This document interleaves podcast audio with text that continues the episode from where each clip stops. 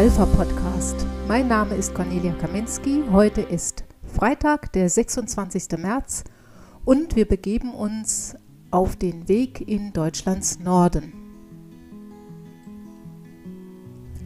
Es ist nicht das erste Mal, dass sich im Wahlkreis der Bundeskanzlerin Menschen im Zusammenhang mit Lebensrechtsfragen empören. Mediale Aufmerksamkeit erregte beispielsweise vor ein paar Jahren die Predigt von Bischof Abromeit beim Marsch für das Leben in Berlin, bei dem er deutliche Worte fand. Das Töten des Lebens, so der Bischof, ausdrücklich auch des ungeborenen Lebens, gehört zur Kultur des Todes. Ungewollt Schwangere müssten unterstützt werden. Dies, so der Bischof, ist eine Nagelprobe auf die Solidarität einer Gesellschaft. Keiner will einer jungen Frau ihr Leben kaputt machen. Es geht überhaupt nicht um irgendeine Art von Zwang. Die ungeborenen Kinder, so der Bischof weiter, könnten jedoch nicht selbst für ihr Leben eintreten. Darum ist es so wichtig, dass wir diese Last schultern. Die Kritik an den Bischofsworten folgte auf dem Fuß, auch damals schon aus den Reihen der SPD, die dem Bischof vorwarfen, zu spalten statt zu einen. Insofern ist die Initiative der jungen SPD-Politikerin, die jetzt mit einer Petition versucht, die Universitätsklinik Greifswald dazu zu drängen, Abtreibungen anzubieten, nicht der erste Versuch, in Greifswald eine Stimmung gegen das Recht auf Leben zu erzeugen. Bemerkenswert war die Stellungnahme der Klinikleitung auf diese Petition. In dieser Stellungnahme heißt es, dass zwar das Selbstbestimmungsrecht der Frau ein hohes Gut sei, aber mindestens ebenso bedeutend sei das Selbstbestimmungsrecht der Ärzte anzusehen, die nicht an einer Abtreibung mitwirken wollten. Eine gesetzlich unzulässige Einflussnahme der Unileitung auf die Ärzte dahingehend, dass man sie zur Durchführung von Abtreibungen drängen wolle, werde es nicht geben. Soweit die Leitung der Universitätsklinik Greifswald. Das allein ist schon eine bemerkenswerte Aussage, für die man dankbar sein muss. Erinnern wir uns, in anderen Kliniken haben Ärzte das Krankenhaus verlassen müssen, weil sie keine Abtreibungen durchführen wollten. So beispielsweise Dr. Börner, der in Dannenberg Chefarzt der Gynäkologie war. Für seine Weigerung gab er damals an, dass in seinem christlichen Menschenbild das Gebot Du sollst nicht töten immer Priorität hatte.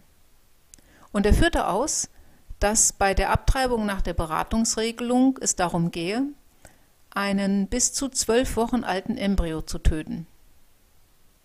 Da ist der Mensch in seiner Gesamtheit schon zu erkennen und das ist auch für den Operateur nicht einfach. So damals Dr. Börner.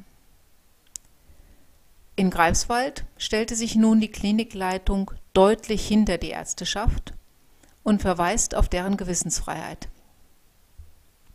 Noch bemerkenswerter ist allerdings die Aussage, im vergangenen Jahr habe es aufgrund der mangelnden Nachfrage gar keine Abtreibungen am Greifswalder Uniklinikum gegeben. Nicht also, weil man sich prinzipiell weigert, keine Abtreibungen durchzuführen, sondern weil einfach gar keine Nachfrage dafür da war. Der Druck, der nun auf den Leiter der Gynäkologie am Greifswalder Uniklinikum mit der ins Netz gestellten Petition aufgebaut werden soll, hat daher Greifswalder Bürger geärgert. Einer von ihnen ist Dieter Schimmelfennig von Kaleb, der nun selbst eine Petition zur Unterstützung der Uniklinik ins Netz gestellt hat. Mit ihm habe ich gesprochen, um ein paar Hintergründe zu erfahren. Herr Schimmelfennig, Sie haben äh, eine Petition mit dem Titel Position der Universitätsmedizin Greifswald in Bezug auf Schwangerschaftsabbrüche stärken bei Change.org gestartet. Wie kam es dazu? Es kam dazu, dass ein vertrauter Freund und Mitstreiter in Sachen Leben und Recht auf Leben, wir sind zusammen im Ehrenamt unterwegs, mich am 17.03. aufgeregt anrief und sagte, hast du schon die Ostsee-Zeitung gelesen? Nee, habe ich nicht. Na, da ist ein Artikel drin.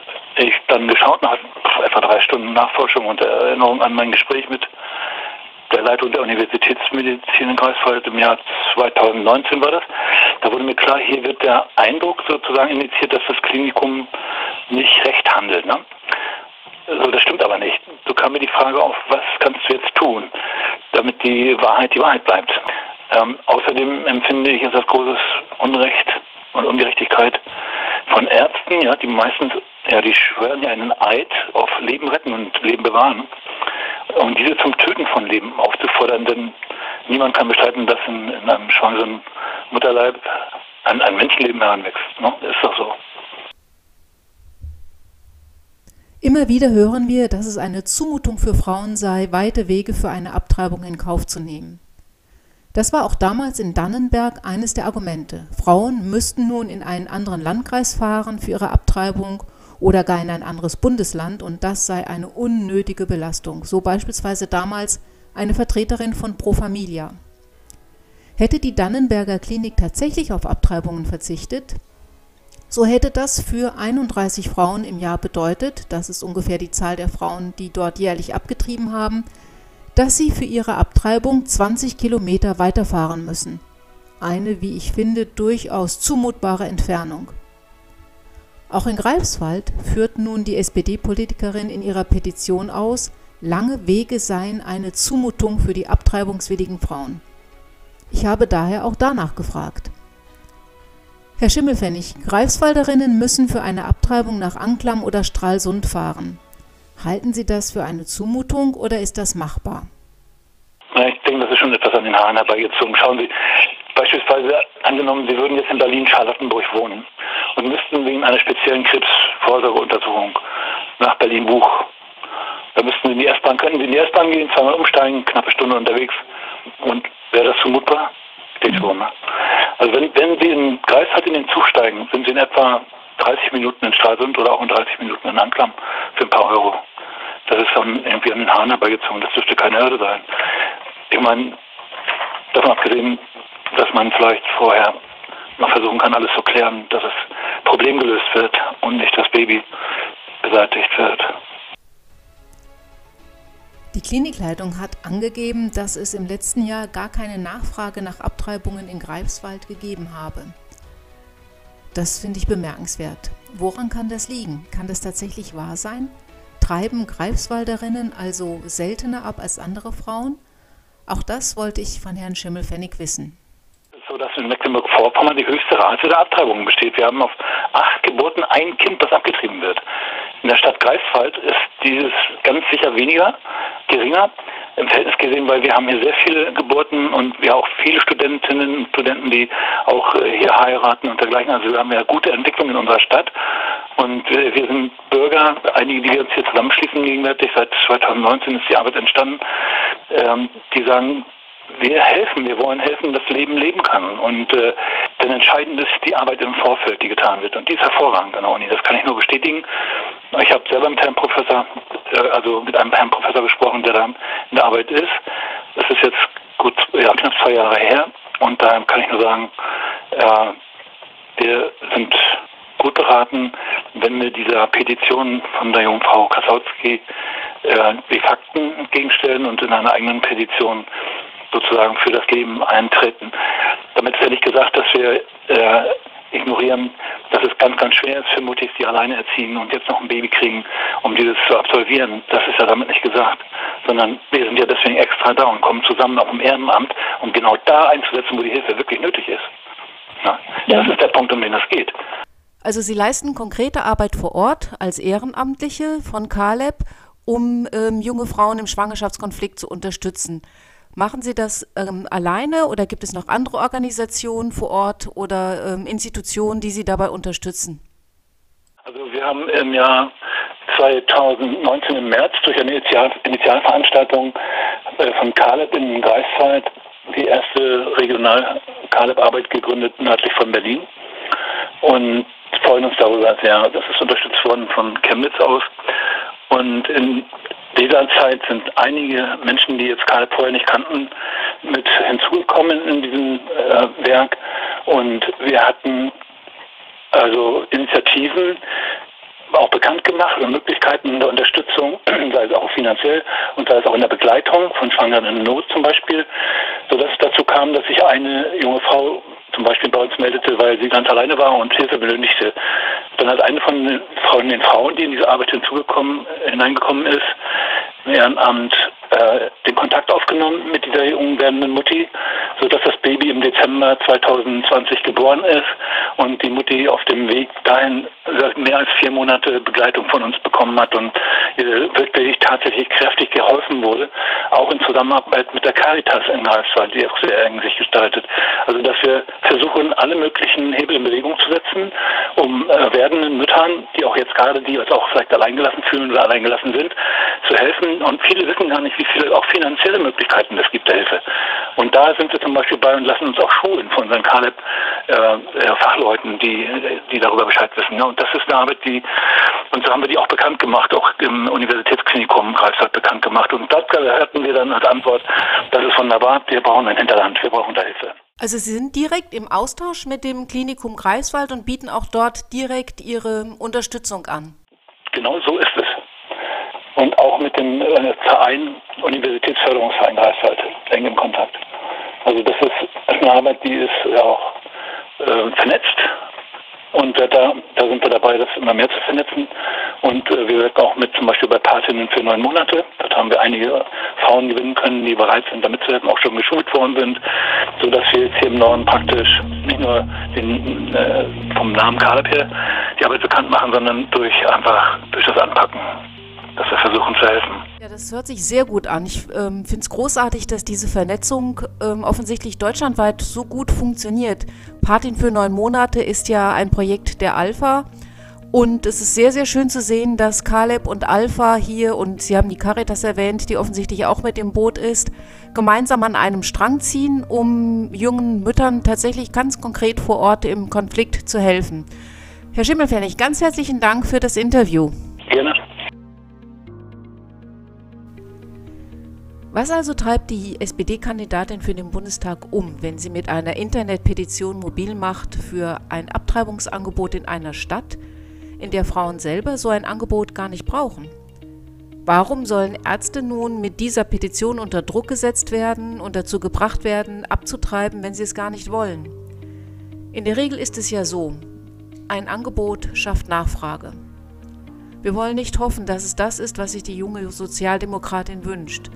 Trotz aller Bestrebungen der Jusos, Abtreibungen in Deutschland vollständig zu legalisieren, kann ich mir nicht vorstellen, dass sie darauf aus sind, die Abtreibungszahlen auch noch tatsächlich aktiv zu steigern.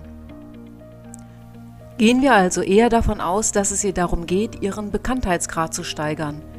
Im Wahlkreis der Bundeskanzlerin wohnt sie erst seit drei Jahren und ist bisher ziemlich unbekannt. Manchen Menschen ist ja bekanntlich jedes Mittel recht, um mal in der Zeitung zu stehen.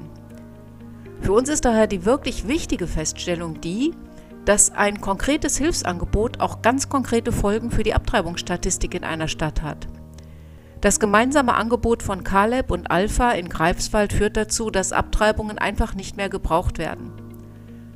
Caleb berät und unterstützt, die Patinnen für neun Monate der Alpha springen ein und begleiten die jungen Frauen. Schön, dass hier auch die Caritas mit dem Boot sitzt. Die Sache ist also eigentlich recht einfach. Frauen brauchen Wahlfreiheit und die bekommen sie nur dann, wenn sie keine Angst haben müssen vor einer Zukunft mit einem Kind. Diese Angst kann man ihnen durch ein solides und durchdachtes Hilfskonzept nehmen. Frauen in Not brauchen unkomplizierte, sichere und schnelle finanzielle Hilfe. Und sie brauchen einen Menschen, der sie begleitet, unterstützt und bei ihnen ist, ob bei Behördengängen, Einkäufen oder der mal beim Umzug in eine neue Wohnung mit anpackt. Sie sind dankbar für Menschen, die ihnen helfen, die Last von ihren Schultern zu nehmen, die durch eine ungewollte Schwangerschaft entstehen kann. Auf diese feste Zusage sollten Frauen im Schwangerschaftskonflikt einen Rechtsanspruch haben. Erst dann ist eine freie, selbstbestimmte Entscheidung überhaupt denkbar. Schön wäre es auch, wenn Männer bereit wären, ihrer Verantwortung gerecht zu werden. Leider ist das ja sehr oft nicht der Fall. Der häufigste Abtreibungsgrund, der uns in unserer Telefonhotline Vita L genannt wird, ist, dass der Vater des Kindes mit Trennung droht, falls nicht abgetrieben wird.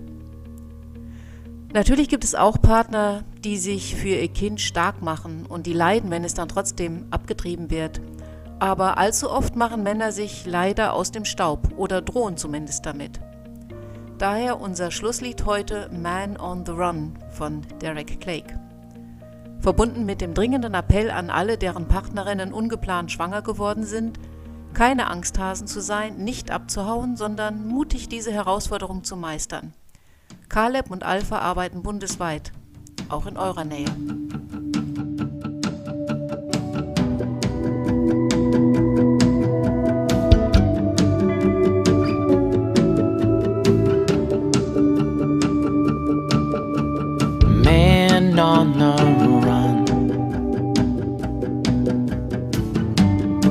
Can he go till no one will come?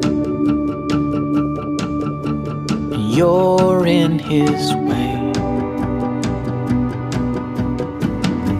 He'll push you around, cause what could you say?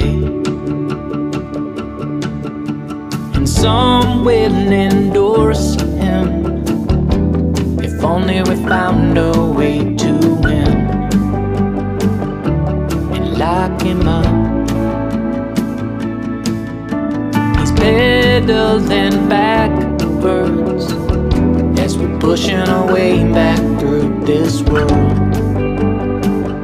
Let's lock him up.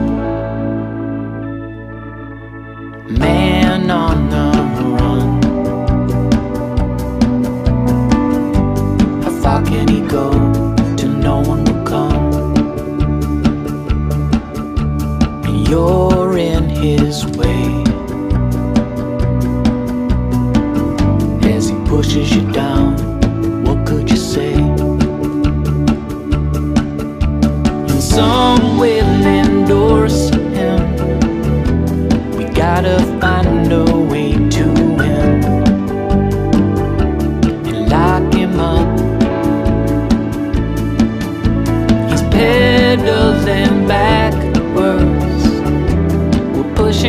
ways back through this world.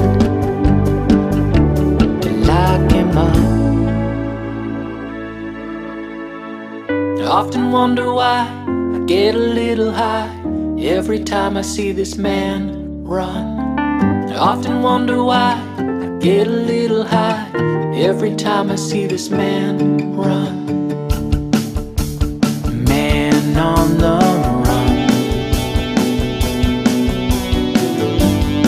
How can he go